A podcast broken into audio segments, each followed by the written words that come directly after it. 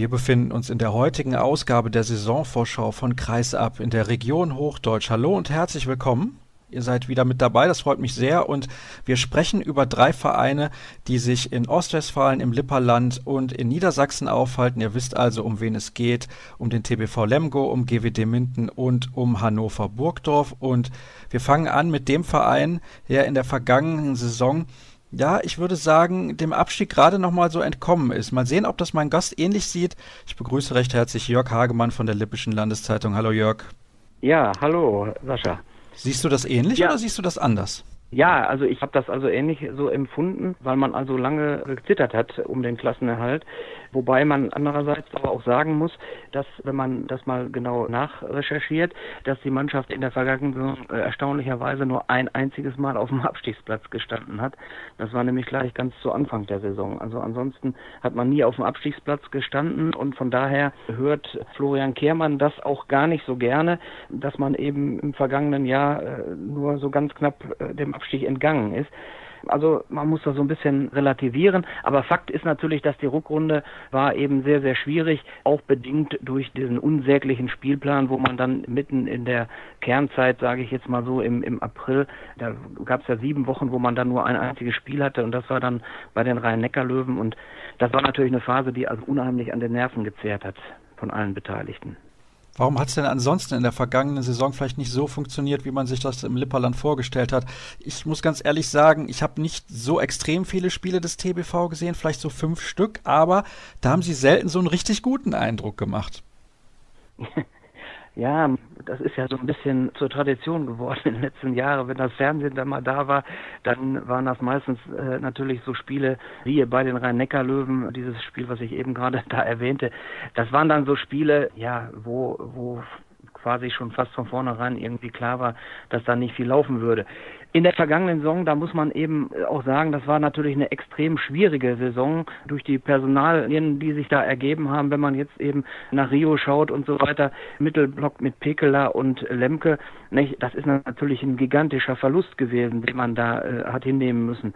Nicht nur, nicht nur den, da sind ja noch andere Spieler gegangen. Es war also vor der vergangenen Saison ein gewaltiger Umbruch zu meistern und speziell also in der Abwehr, wo also auch ein Tim Schneider, der eine feste Größe da war, auch im Angriff ersetzt werden musste. Das war schon sehr, sehr schwierig. Und ja, da muss man also auch äh, dem, dem Trainer da Respekt zollen, wie er dann das trotzdem hinbekommen hat, da so halbwegs, also auch vernünftig die Abwehr wieder irgendwo hinzustellen. Also das war, äh, das hatte ich also vor der vergangenen Saison als ganz kritisch angesehen. Und gut, man hat viele Gegentore weiter geschluckt, aber das hat also ganz gut funktioniert mit Anton Manzon und mit Jonathan Steenbecken. Da hatte man also schon im Mittelblock das, das Loch einigermaßen gestopft. Also besser, als ich es erwartet hatte jedenfalls. Glaubst du, dass man intern zufrieden war mit dem, was man erreicht hat? Gerade auch aufgrund der Abgänge, die du jetzt genannt hast, wenn man sich das mal vor Augen führt. Ne? Pekeler und Lemke, dazu noch Tim Schneider. Das ist ja die Hälfte der ersten sieben, jetzt vom Torhüter mal abgesehen. Das ist Qualität, die kann man nicht so einfach ersetzen. Nee, also darum ist man Verein unterm Strich gesehen, ist man zufrieden gewesen. Man hat, ich weiß gar nicht wann, drei Spieltage vor Schluss oder sowas, war man irgendwie dann auf der sicheren Seite und von daher äh, herrschte da Zufriedenheit, weil das Ziel, das war von vornherein klar, das konnte eigentlich nur nicht Abstieg heißen und das hat man eben äh, geschafft.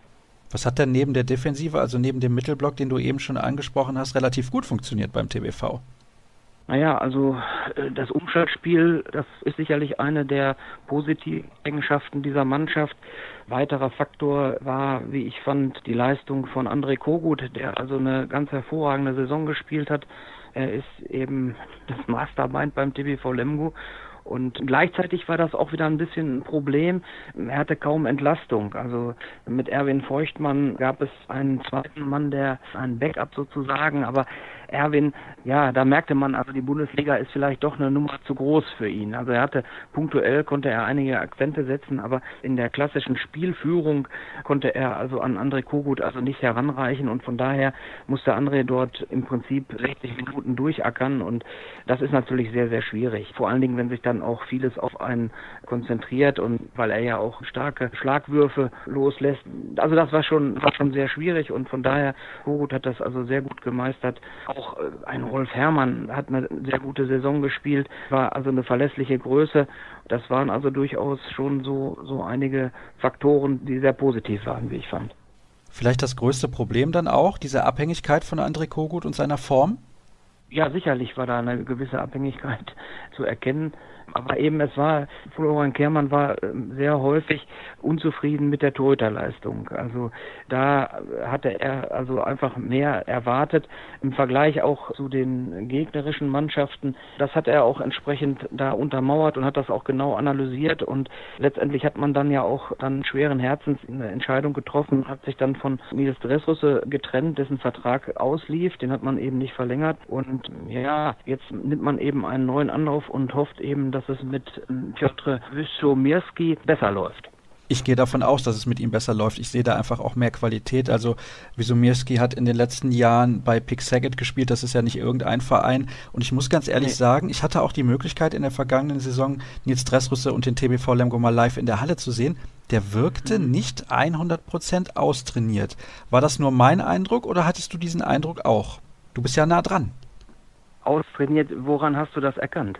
An ja. der Körperfülle oder? Sagen wir mal, er hatte vielleicht ein, zwei Kilo zu viel, um auch dann die nötige Beweglichkeit zu haben, die man als Torhüter braucht. Ja, das mag sein, aber also da würde ich jetzt, da würde ich mir kein Urteil jetzt zutrauen, das weiß ich nicht. Also das mag sein, wenn er ein bisschen weniger Masse gehabt hätte, dass er dann etwas beweglicher gewesen wäre. Andererseits hat er, denke ich mal, also da auch seinen Körper entsprechend aufgebaut in den vergangenen Jahren und das glaube ich nicht, dass er da nicht austrainiert war. Also vielleicht war das Sweatshirt zu dick oder so. Mhm. Na gut. Dann schauen wir mal ein bisschen auf die Zugänge und die Abgänge. Wir gehen da chronologisch vor. Also erstmal die Spieler, die den Verein verlassen haben. Das sind Erwin Feuchtmann und Nils Dressrüsse. Dazu kommen noch Gustav Rüdergard, Arjan Hähnen, Marcel Niemeyer und Arne Niemeyer. Gibt es irgendeinen, dem man hinterher trauern müsste?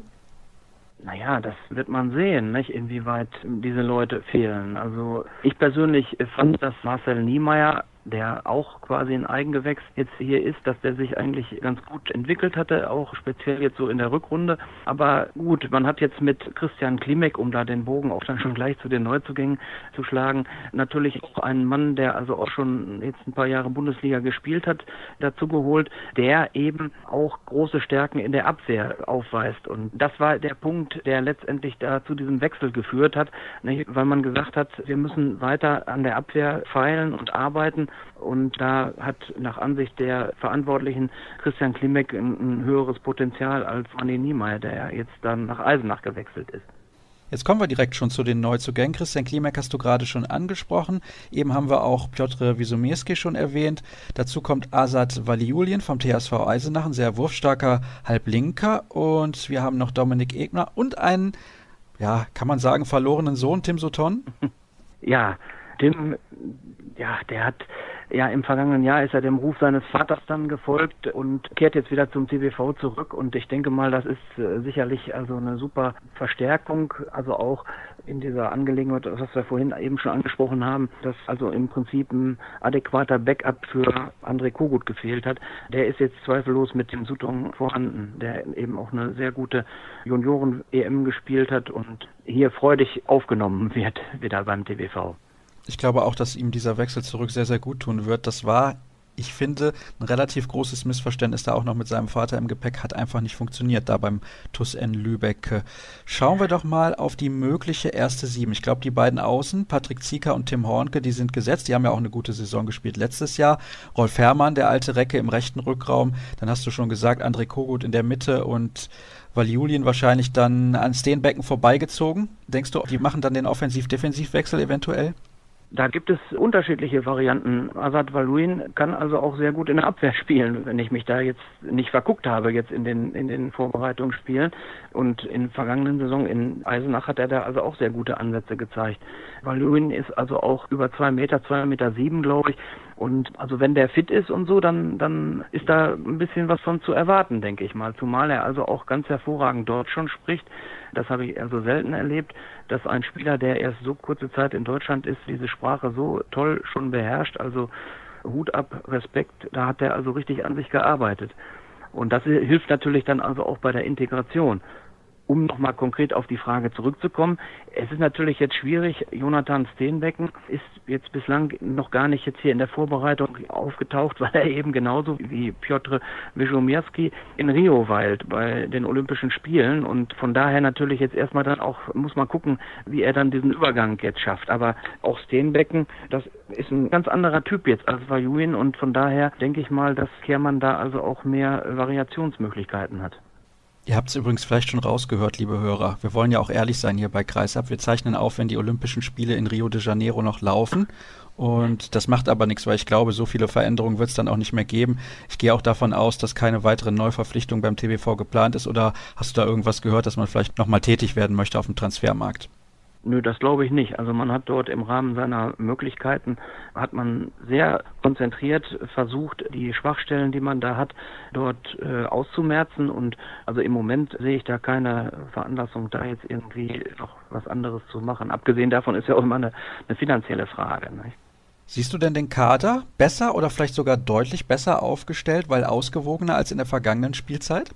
Ja, ich glaube schon, ähm, weil man eben, ich hatte es eben schon gesagt, die vermeintlichen Schwachstellen daran gearbeitet hat und da auch mehr Qualität bekommen hat. Ich sag, äh, Sutong als Pendant zu Kogut und Tim Sutong, der ist ja nicht nur auf die Mitte festgenagelt, der kann also auch auf der halblinken Position Akzente setzen und Kehrmann hat also deutlich mehr Variationsmöglichkeiten. Und ein zweites Argument für meine Meinung ist, dass eben in der Abwehr auch neue Möglichkeiten sich ergeben, eben neue Pärchenbildungen möglich sind mit Vajuin, mit Christian Klimek. Und ja, entscheidend wird sein, werden zwei Faktoren sein. Zum einen schlägt der Torhüter ein und die zweite große Frage ist, ist Vajuin fit? Dann wird er dem TBV weiterhelfen und dann denke ich mal, muss man auch nicht allzu bange sein vor der neuen Saison.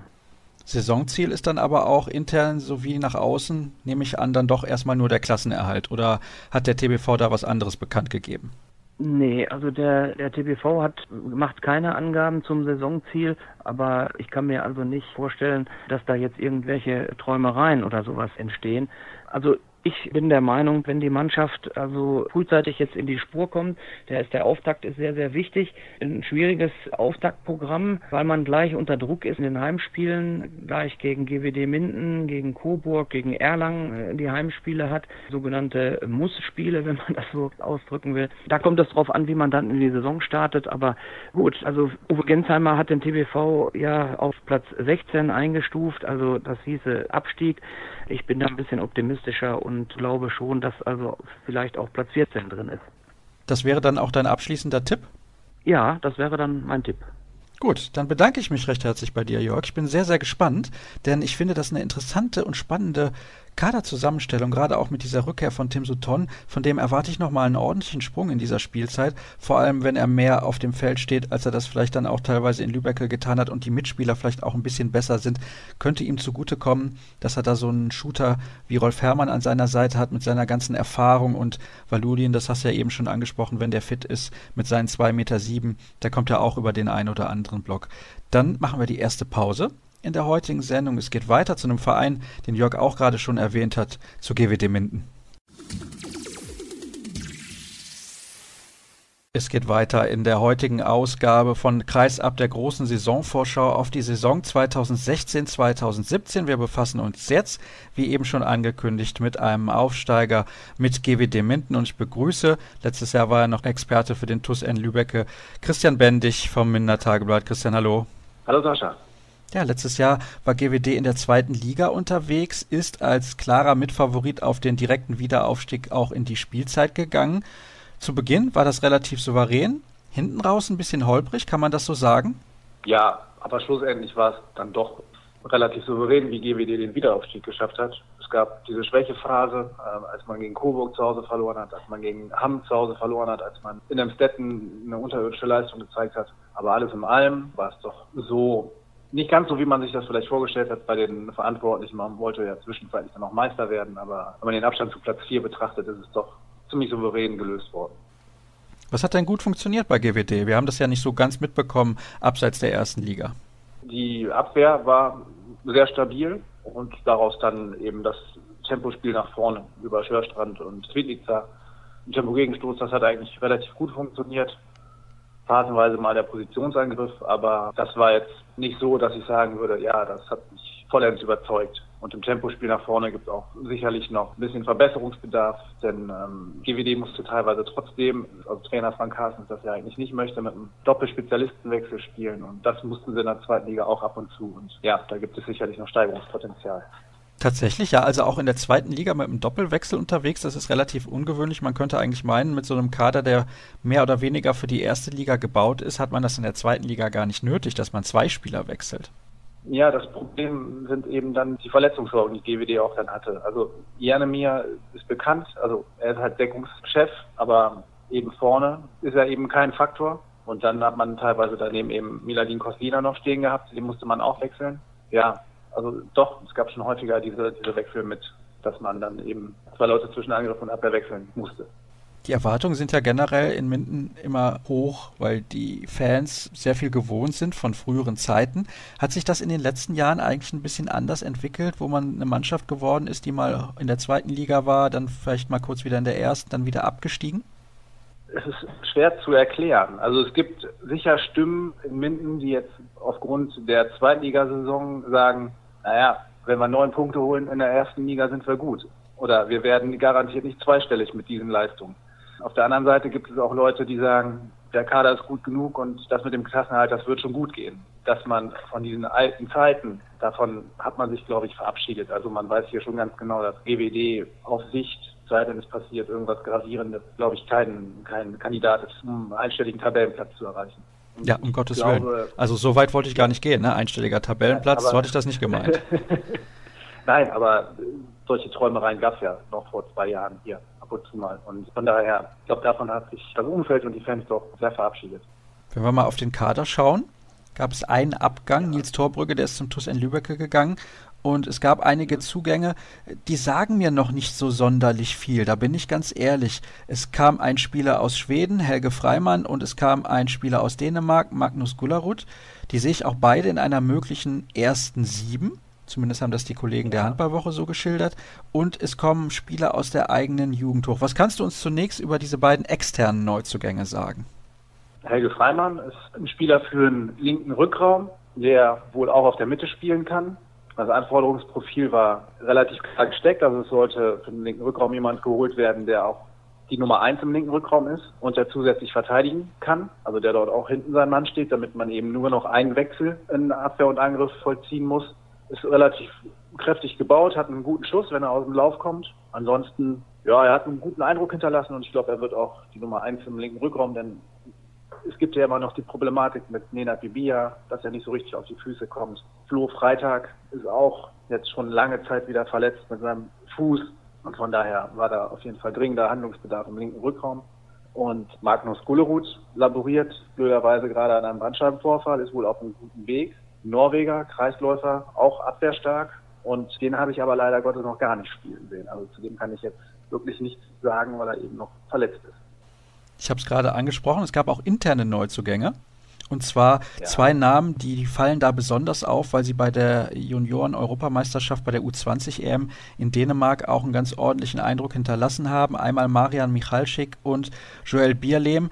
Das sind zwei Spieler. Der eine ist Torhüter und der andere ist Rückraumspieler, auf die man bei GWD Minden für die nächsten Jahre sehr viel setzt. Wie viel können die denn aktuell schon dazu beitragen, dass man vielleicht den Klassenerhalt schafft? Sind die so gut schon?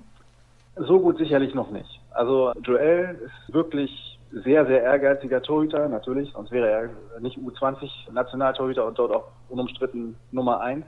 Da glaube ich, dass seine Entwicklung aber noch weitergehen wird. Ich hoffe nicht, dass er ungeduldig wird und dass er dann, wie gesagt, ich wechsle den Verein nur, weil ich hier nicht mal ein Jahr hinten anstellen muss.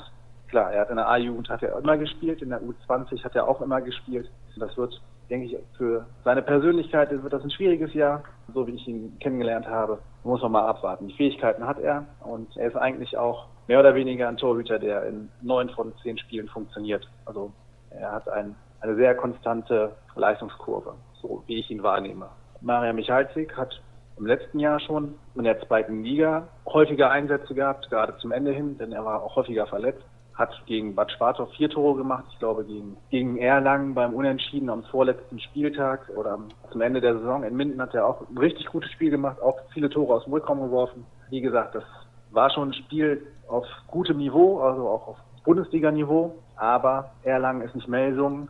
Das sind halt dann, ja, erste Liga ist wieder ganz was anderes. Und da glaube ich, da ist er vielleicht körperlich einfach noch nicht stark genug. Also ihm fehlen da, glaube ich, noch ein paar Kilo, um da in der, in der Bundesliga bestehen zu können. Franz Beckenbauer hätte jetzt gesagt, die Schweden sind keine Brasilianer, aber das nur am Rande. Ja. Die Torhüterposition, ist das die große Stärke bei GWD, würdest du sagen? Da ist der Kader am besten aufgestellt mit Gary Eilers und dahinter noch Kim Sonne. Ich bin mir nicht ganz so sicher, man hat ja nur so kurz was von Kim Sonne in der ersten Liga gesehen, als damals beim THW Kiel quasi jeder Torhüter ausgefallen ist. Jetzt ist er dann nach Minden gegangen vor der letzten Spielzeit. Konnte er denn die Erwartungen überhaupt erfüllen? Weil bei Gary Eilers bin ich mir relativ sicher, dass er immer solide Leistungen abliefert eigentlich. Ja, Gary Eilers, grundsolider Keeper mit wenigen Ausschlägen, vor allem nach unten. Das muss man einfach so sagen. Gary Eilers verpflichtet, der weiß, was er bekommt. Ja, Kim Sonne, den habe ich bei seinem Debüt oder nicht, aber ich glaube, das war sein zweites Bundesligaspiel für den THW Kiel gegen die Rhein-Neckar-Löwen, das Unentschieden in der Ostseehalle. Da habe ich ihn spielen sehen. Also von dieser Leistung, die er da gezeigt hat, war er in Minden meilenweit entfernt. Also das muss man ganz ehrlich sagen. In meinen Augen konnte man sich von ihm mehr versprechen, also zumindest mit dem Namen oder mit dem Ruf, in dem er, mit dem er hier ankam. Ja, er hat ja beim THW dann auch sehr, sehr starke Spiele gemacht. Er war ein guter Zweitligatorhüter.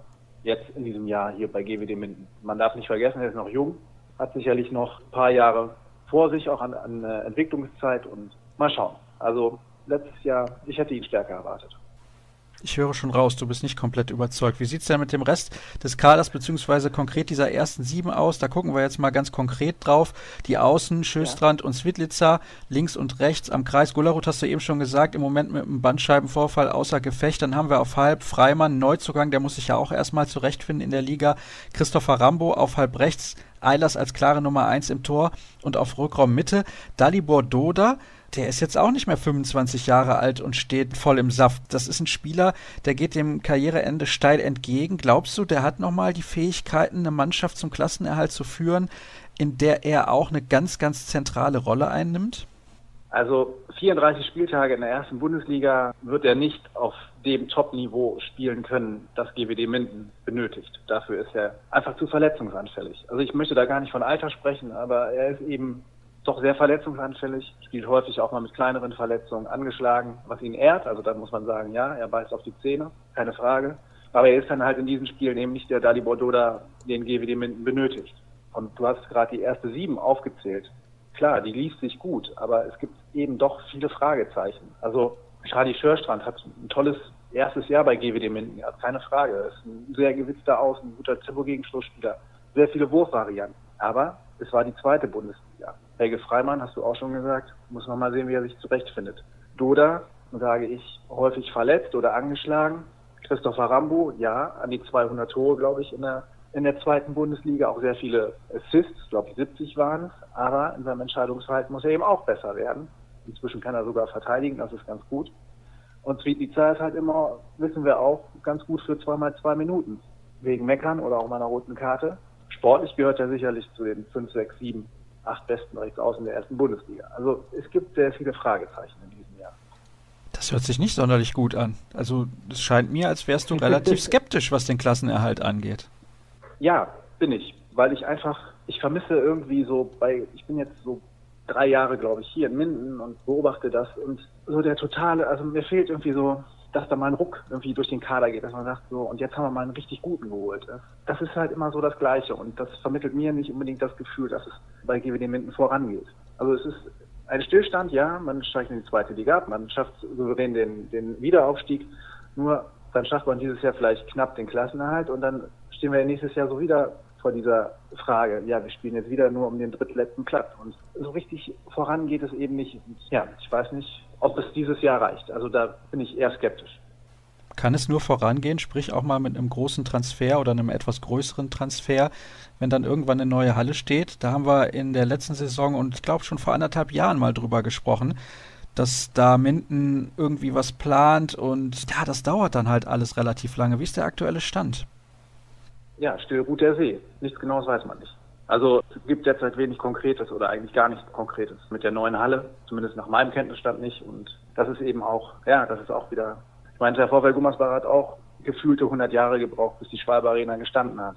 Aber ich sehe dann eben genau diese Zeitspanne, also jetzt nicht 100 Jahre, das war überspitzt formuliert, aber wie viele Jahre muss GWD halt auf diese neue Halle warten, um damit man auch wieder, damit so ein Ruck durch die Stadt auch geht, dass wieder Leute zum GWD-Spiel gehen, dass es nicht immer die gleichen Leute sind, die hingehen, sondern dass man wirklich auch mal, auch in der ersten Bundesliga es hinbekommt, einen Zuschauerschnitt von 3000, 3200 zu generieren und nicht eben in den Spitzenspielen oder in dem Derby, das jetzt leider wegfällt, gegen den TuS Lübeck, dass man da mal ein ausverkauftes Haus hat, sondern dass man durchgängig wirklich auch mal, ja, wieder eine Euphorie oder eine, dass man die spürt in der Stadt rund um GWD Minden und dieser Faktor, der ist eben nicht da. Und ich glaube, dass so etwas auch sehr entscheidend sein kann für Leistungen auf dem Spielfeld.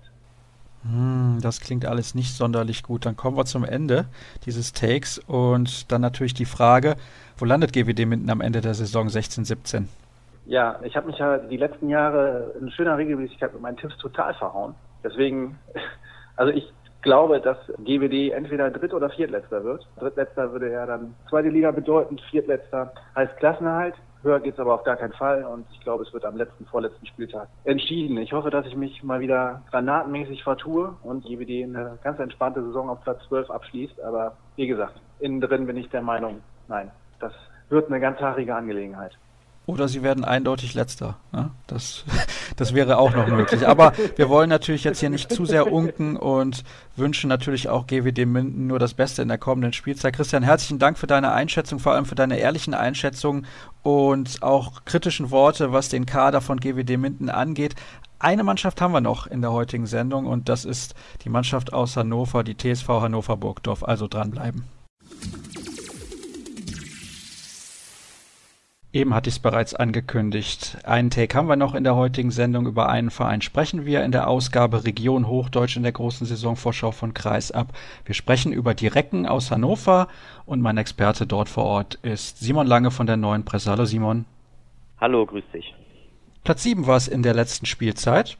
Ich weiß jetzt gar nicht auswendig. Hat Hannover schon mal eine Saison höher beendet? Ich glaube Platz 6, ne, vor drei Jahren. Richtig, genau. Das war die Saison, wo sie sich durch glückliche Umstände ähm, für den Europapokal, für den ERF-Pokal qualifiziert hatten. Sensation damals. Danach die Saison war dann auf Platz 8. Das war auch noch vollkommen okay, weil ja immer so der Anspruch ist, sich in den Top 10 zu etablieren. Die anschließende Saison war allerdings nicht so gut. Da kam nur Platz 13 heraus. Da lief es überhaupt nicht gut. Das war dann auch die letzte Saison von Christopher Nordmeier, der dann ja kurz vor Ende der Saison zurückgetreten ist. Ja, und letzte Saison die erste Spielzeit mit dem neuen Trainer Jens Bökle, der ja überhaupt keine Bundesliga-Erfahrung zumindest als Trainer hatte, hat dann gleich den Sprung geschafft, fünf Plätze gut gemacht und auf Platz sieben gelandet, sogar mal zwischendurch mit Blick nach oben. Zur Winterpause waren es, glaube ich, nur zwei Punkte von einem vermeintlichen oder möglichen Europapokalplatz entfernt. Also das war alles in allem eine, eine gute, erfolgreiche Saison letztes Jahr. Warum ist es denn so viele Plätze hochgegangen? Es kann ja nicht nur am neuen Trainer gelegen haben. Wobei, ich höre nur Gutes, was ihn angeht. Das muss ich wirklich sagen. Das muss ein exzellenter Trainer sein. Das stimmt. Ich fange mal vorne an. Deine erste Frage, warum es so schnell hoch oder so, so weit hochgegangen ist. Ich glaube, die Saison, wo sie auf Platz 13 abgeschlossen haben, war einfach ein Ausreißer nach unten. Ich habe es erwähnt, die beiden Spielzeiten davor, Platz 6, Platz 8, da gehörten die Recken irgendwie auch hin, so in die obere Tabellenhälfte zumindest. Und dahin sind sie jetzt einfach wieder zurückgekehrt. Ich glaube, ein ganz großer Faktor natürlich der Trainer, du sprichst es an. Sehr ehrgeizig, sehr erfolgreich, ja auch in der zweiten Liga mit Rimpa, mit einer Mannschaft, die einen geringen Etat hatte, sie trotzdem weit nach oben geführt, sogar zwischendurch mit Aufstiegschancen, zweimal hintereinander Trainer des Jahres bestes Abschlusszeugnis in der Trainerprüfung, Sportwissenschaftler, also der Mann ist vom Fach, hat selber in Balingen ja auch jahrelang in der Bundesliga am Kreis gespielt. Und wie erwähnt, sehr ehrgeizig, liegt großen Wert auf eine, auf eine kompakte, stabile Abwehr. Und die war dann auch stabil. Und das war dann auch äh, der Fund für die, ähm, für diese, ja, alles in allem doch gute Saison. Er hat jetzt auch den Vertrag verlängert bis 2019. Ich glaube, das ist auch ein Zeichen so in Richtung Umfeld, dass da langfristig etwas aufgebaut werden soll. Richtig. Die ist jetzt ein paar Tage her, die Vertragsverlängerung. Ein Jahr vor Ablauf seines Vertrages, relativ früh jetzt schon, kam auch überraschend für uns etwas. Der Zeitpunkt einfach. Nochmal um zwei Jahre verlängert, also jetzt weitere drei Jahre mit ihm. Das ist einmal ein Zeichen, dass er sich hier wohlfühlt als Schwabe in der norddeutschen Tiefebene, was ja auch nicht selbstverständlich ist. Dass er sich wohlfühlt in der Stadt und der Verein in Person von Benjamin Chaton, der ihn ja auch geholt hat und Mut bewiesen hat, so einen jungen Trainer zu holen, ja, ihm eben auch vertraut und merkt, mit dem könnte was wachsen. der hat Potenzial und ist, ist auch noch nicht fertig und kann hier richtig reifen. Kümmert sich auch sehr gut um, um die starke Jugendabteilung der Recken, die in der dritten Liga im Grunde spielt. Und wie sein Vorgänger Nordmeier zieht er da auch immer wieder junge Spieler hoch. Auch aufgrund der verletzten Misere, die es auch in der letzten Saison gab bei den Recken. Jetzt auch schon wieder Verletzungspech. Ja, aber er hat da alles im Blick und kümmert sich drum und alle freuen sich hier, dass ein sympathischer Trainer jetzt seinen Vertrag verlängert hat. Bevor wir dann gleich nochmal zum Sportlichen kommen, vorab auch hier die Frage, ich habe das in den letzten Sendungen auch regelmäßig mal gefragt, mir ist ja immer relativ wichtig, beziehungsweise ich hake da gerne mal nach, was so die Struktur des Vereins angeht. Jetzt ist dieses Swiss Life Hall nicht unbedingt das Prunkstück der DKB Handball-Bundesliga, aber man hat da noch eine schicke große Halle, nämlich die TUI Arena. Da passen ungefähr 10.000 Leute rein. In der letzten Saison gab es zwei Spiele in dieser großen Halle, in der kommenden sind es insgesamt fünf. Glaubst du, die, die, die wagen irgendwann den Sprung dauerhaft in die große Halle? Traust du das diesem Verein zu, diesen, diesen Sprung nach ganz oben in der Bundesliga? Puh, schwierige Frage. Kommt darauf an, von welchem, von welchem Zeitrahmen wir sprechen. In den nächsten zwei, drei Jahren wird der Sprung unter die ganz Großen sicher nicht klappen. Dafür sind die Mittel hier auch zu gering. Der Etat wird jetzt leicht angehoben, so auf knapp unter vier Millionen. Ich glaube, da bewegen wir uns im, im absoluten Mittelfeld in der Liga. Das dauert noch ein bisschen. Und auch wenn hier eine Handballbegeisterung herrscht, erst recht nach dem EM-Triumph, wo zwei mit Erik Schmidt und Kai Häfen auch zwei Recken dabei waren, gab es nochmal einen Publikumsschub. Die Hallen waren fast jedes Mal ausverkauft. Nur ein Spiel glaube ich nicht, da haben ein paar gefehlt. Die TUI Arena ein zweites Mal gefüllt, wobei das gegen Kiel keine Überraschung war. Ja, jetzt gehen sie fünfmal in die Arena, was mutig ist tatsächlich. Zwei Spiele um die Weihnachtszeit herum. Am 3. Oktober gegen die Füchse Berlin, dann noch zwei weitere Spiele. Die musste auch erstmal vollkriegen, die Halle. Also dass die, die letzten Spiele in der, in der Rückrunde immer ausverkauft waren, war nicht selbstverständlich. In der Hinrunde haben dann nämlich doch immer wieder, äh, hatten wir Spiele, wo, wo viele, viele Plätze frei geblieben sind. Also die Fans kommen mit dem Erfolg, wenn die Mannschaft gut spielt. Ich glaube, dass in den nächsten zwei, drei Jahren, wie erwähnt, der, der Sprung noch ganz oben noch nicht möglich ist. Und ob sie dann irgendwann komplett in die TUI Arena umziehen, bezweifle ich auch, weil 17, 18 Spiele jedes Mal so eine Halle voll zu kriegen, ist äußerst schwierig. Da müssen dann auch schon 5.000, 6.000 zu normalen Spielen kommen, damit das Spaß macht für die Zuschauer und für die Spieler. Keiner will vor halbleeren Rängen spielen. Ja, das Problem haben andere auch, zum Beispiel die Rhein-Neckar-Löwen mit ihrer sehr, sehr großen SAP-Arena. Deswegen ziehen die in der Champions League ja auch dauerhaft um nach Frankfurt. Schauen wir doch mal ein bisschen auf das Personal, das in der vergangenen Saison dafür gesorgt hat, dass Platz 7 herausgesprungen ist, beziehungsweise nicht direkt auf das Personal, sondern vielmehr auf das, was gut funktioniert hat. Warum war denn am Ende dann Platz 7 möglich? Abgesehen davon, dass Jens Böckle ja doch ein relativ fähiger Trainer zu sein scheint. Gut, da muss ich, muss ich in meinem, in meinem Stübchen natürlich ein bisschen kramen, um mich auch nochmal an die letzte Saison zu erinnern. Sie sind relativ gut gestartet, relativ spektakulär auch. Gleich im zweiten Spiel gegen Kiel, glaube ich, in Kiel, ja, lange den Favoriten geärgert, hatten sogar eine Siegchance. Stand lange unentschieden, also auf dem, war ein knappes Spiel, dann doch verloren. Dann gab es schon die ersten Rückschläge. Torge Johansen, der Kapitän, ist dann ausgefallen, mal wieder fast für ein halbes Jahr. Und dann war es so ein bisschen holprig. Licht und Schatten, immer wieder gute Spiele, aber auch schlechte Spiele. Dann verliert man gegen Aufsteiger Leipzig. Das war so der vorläufige Tiefpunkt. Ich meine, es sei im Oktober oder November gewesen. Und es gab nie so eine richtige Serie, immer nur so ein oder zwei Spiele mal gewonnen, aber dann auch wieder verloren. Im Dezember ging es dann los. Ich meine, fünf oder sechs Spiele hintereinander umgeschlagen mit dem krönenden Abschluss in der TUI Arena vor dem Jahreswechsel. Und dann waren es nur ein, zwei Punkte, glaube ich, auf, auf Platz fünf. Dann kam die Winterpause, dann kamen die Erfolge für Schmidt und Hefner, wie erwähnt, in Polen aber auch wieder Verletzte und äh, so sind sie in die Rückrunde ist es ja nicht, aber nach der Winterpause hatten sie wieder so einen Stolperstart. Da haben sie sich wieder einiges verspielt, um dann zum Ende hin dann doch wieder sich zu stabilisieren und einfach diesen siebten Platz zu holen. Also es war so ein äh, zwischendurch auf und ab, dann mal eine konstante Phase, wo sie sich oben richtig festgebissen haben dann wieder auf und ab und zum Schluss wieder konstant. Was man daraus ziehen oder interpretieren mag, ist jetzt die Frage, ob die Mannschaft einfach immer ein bisschen Anlauf braucht, um dann wieder in, in, in den Flow zu kommen, sei mal dahingestellt. Vielleicht auch ein bisschen so eine Wundertüte. Was hat denn herausgestochen? Gab es da einen Akteur, der besonders gut war? Also natürlich Kai Hefner sollte mittlerweile allen in Handball Deutschland ein Begriff sein, aber der hat ja auch in Anführungsstrichen nur 25 Spiele absolviert. Das heißt, er stand nicht die ganze Zeit zur Verfügung.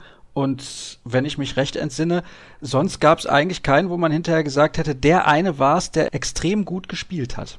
Du sagst es. Also es war Das ist zwar abgedroschen, aber es war dann alles in allem ein Verdienst der, der ganzen Mannschaft. Gute Teamleistungen, guter Team Spirit. Vor der Saison, ich erinnere mich an das Gespräch vom letzten Jahr, hatten wir viel auf Morten Olsen gesetzt. Der oh war ja. auch gut, hatte seine Lichtblicke, war dann aber auch immer mal wieder angeschlagen, kämpfte sich ran, hatte Schulterprobleme im Grunde von, von Beginn an der Saison.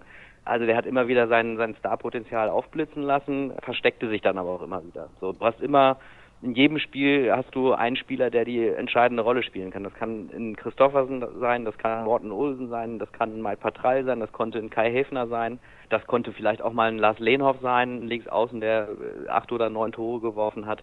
Also da ist die Mannschaft auch relativ breit aufgestellt mit soliden Spielern, die aber trotzdem Spiel entscheiden können. Torhüter habe ich natürlich ganz vergessen, Martin Ziemer, auch keine überragende Saison, den Trauerfall in der Familie, sein Vater ist gestorben, hatte dann auch so seine Auf und Abs, aber der junge Malte Semisch, der zurückkam aus Nettelstedt, hat dann auch seine Highlights gehabt und hat auch Spiele gewonnen. Also das kann man tatsächlich nicht an einer Person festmachen. Schauen wir ein bisschen auf den Kader für die kommende Spielzeit. Bei Abgängen muss ich ganz ehrlich sagen, Olafur Gudmundsson und Yannick Dreger, ich glaube, die wird man nicht vermissen in Niedersachsen. Aber bei den Neuzugängen, da hat man sich auch sehr zurückgehalten. Während der vergangenen Spielzeit kam ja schon Kaspar Mortensen, der Olympiasieger. Und jetzt hat man noch Fabian Böhm dazu geholt. Der kommt mit 144 Feldtoren aus der vergangenen Saison in 32 Spielen, die er erzielt hat. Das ist eine ordentliche Marke. Da macht man den Kader nochmal in der Spitze ein bisschen besser. Und wenn ich dann auch so auf die erste Sieben schaue, habe ich so den Eindruck, ja, auf jeden Fall, internationaler Wettbewerb, kann ich mir schon vorstellen, dass das intern, vielleicht nicht nach außen, dann doch das Ziel ist. Kann ich mir auch vorstellen. Sie haben einen Hauptsponsor, Bernd Gessert, der sowieso jedes Jahr Platz 3 ausruft und in die Champions League will.